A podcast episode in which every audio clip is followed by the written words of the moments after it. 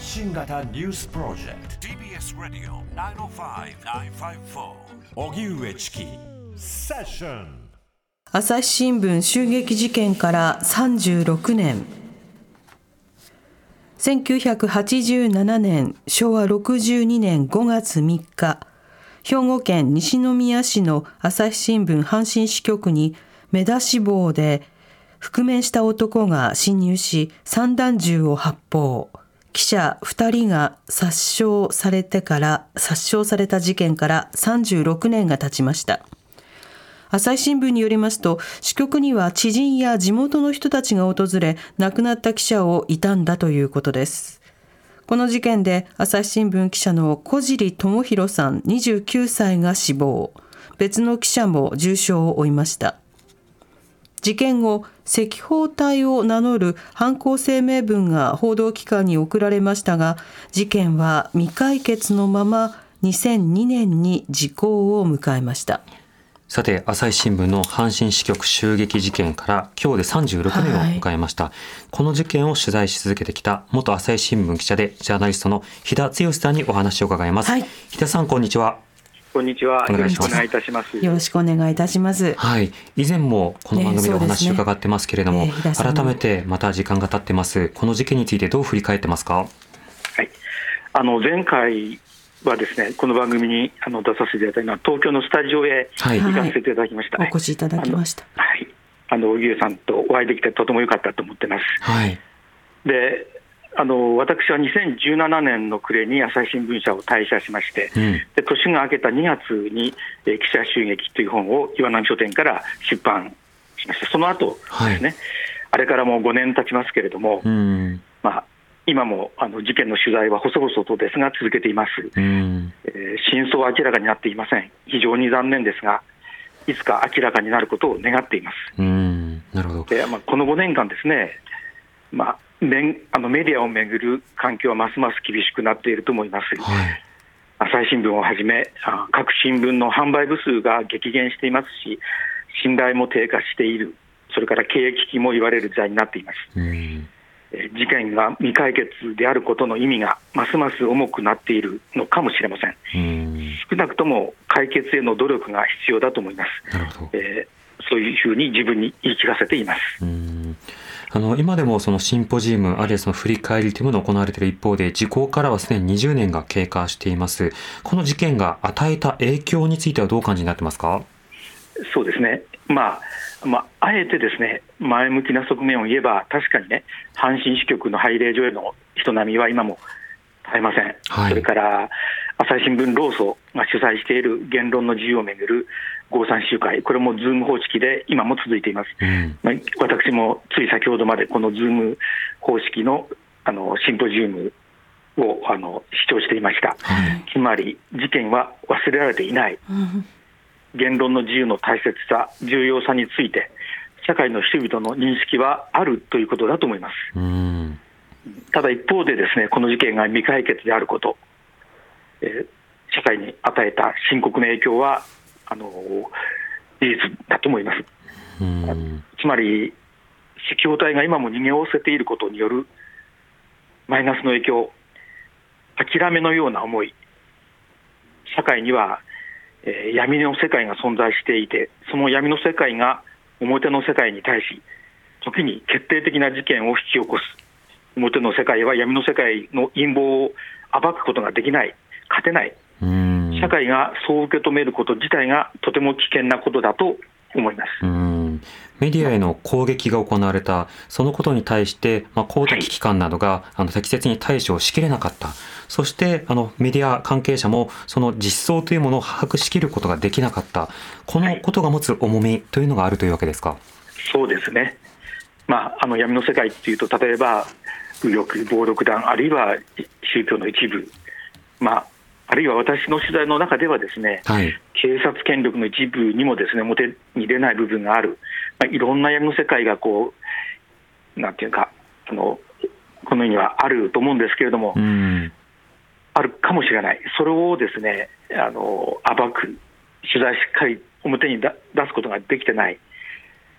えー、真相に迫らない、こういう事実がありますね、重く受け止めなければいけないと思います。うんうん蓋をされて影に隠れてしまっている事実というものをどう明らかにしていくかということなんですが、はい、あの、日田さんは、あの、著書、記者襲撃の中でも、まあ、様々な論点というものを挙げていらっしゃいます。あの、この間の報道の変化なども含めて、どういった論点、改めて注目が必要だとお感じになってますか？は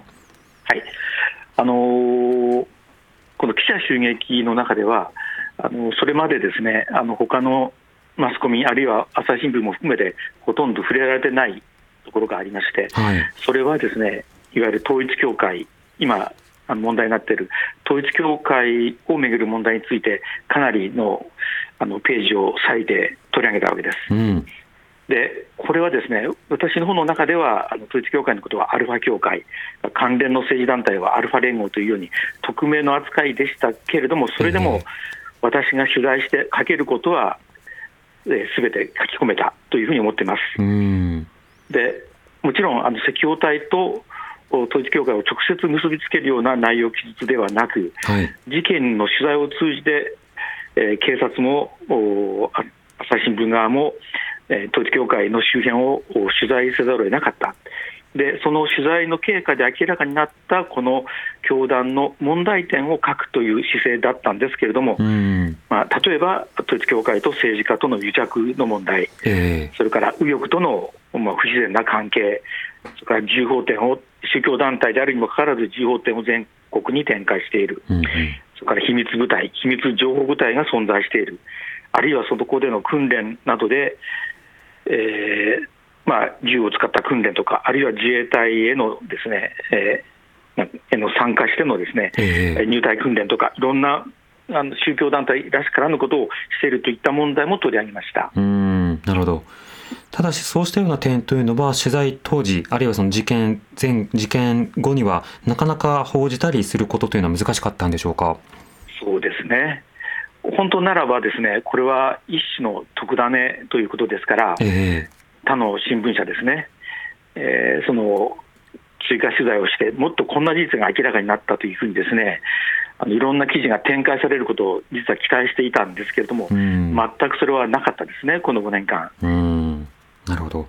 また、あの、この5年間の間に、また、あの、旧統一教会の問題が一つ、あの、広く知らしめられたのは、安倍元総理が襲撃をされたこと、そして最近は岸田総理が、えー、演説中にあの爆発物が投げられるという事件もありました。こういった状況についてはいかがでしょうか？そうですね。あのー、まさにこの2つの事件、特に安倍元首相の事件をきっかけにして、統一教会に再び、あの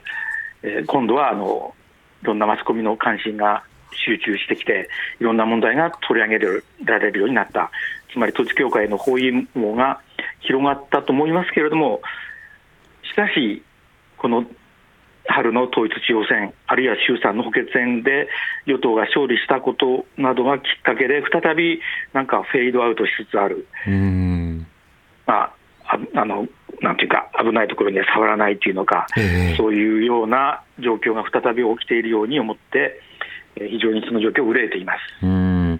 こうした報道機関のみならず、まあ、政治、あるいはすべてのものに対するそのテロ、攻撃というものを、まあ、許さないのだ。そしてそういったものが起きにくいような状況を作る。まあ、そのためにも具体的な事件の、まあ、教訓、そして実態というものを明らかにするということ、これはすごく重要だと思いますが、今後も平さん、注目点や取材すべき点などどういうふうにお感じになってますか？そうですね。まあ、あの、例えば今回の安倍首相事件、だから岸田首相襲撃未遂事件、まあ、これらの事件についてはやっぱり事件の背景とか、あの容疑者はもちろんあの逮捕されているんですけれども、あの社会的な背景とか、あのいろんなことをですね取材して明らかにすることが大事だし、それから社会の側は、この事件が起きたことによる萎縮とかですね、あるいはその諦めの感情、そういったものは持たないように、え事件の前と後で我々の側の態度を変えない、被害者側の態度は変えない、社会の側の態度を変えないということが一番大事だと思います。うん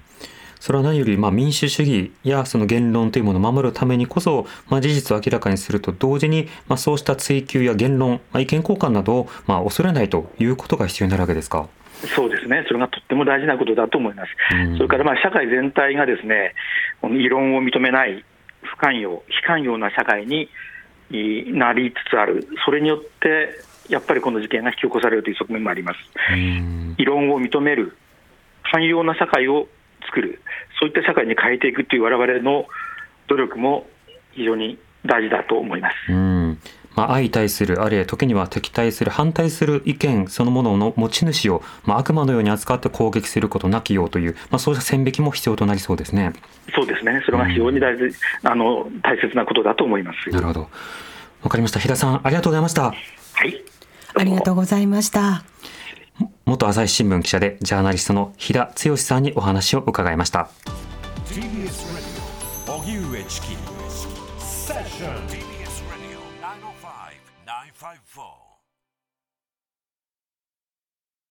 毎週月曜から木曜朝8時30分からお送りしている「パンサー向井のフラット」毎日を彩るパートナーの皆さんはこちら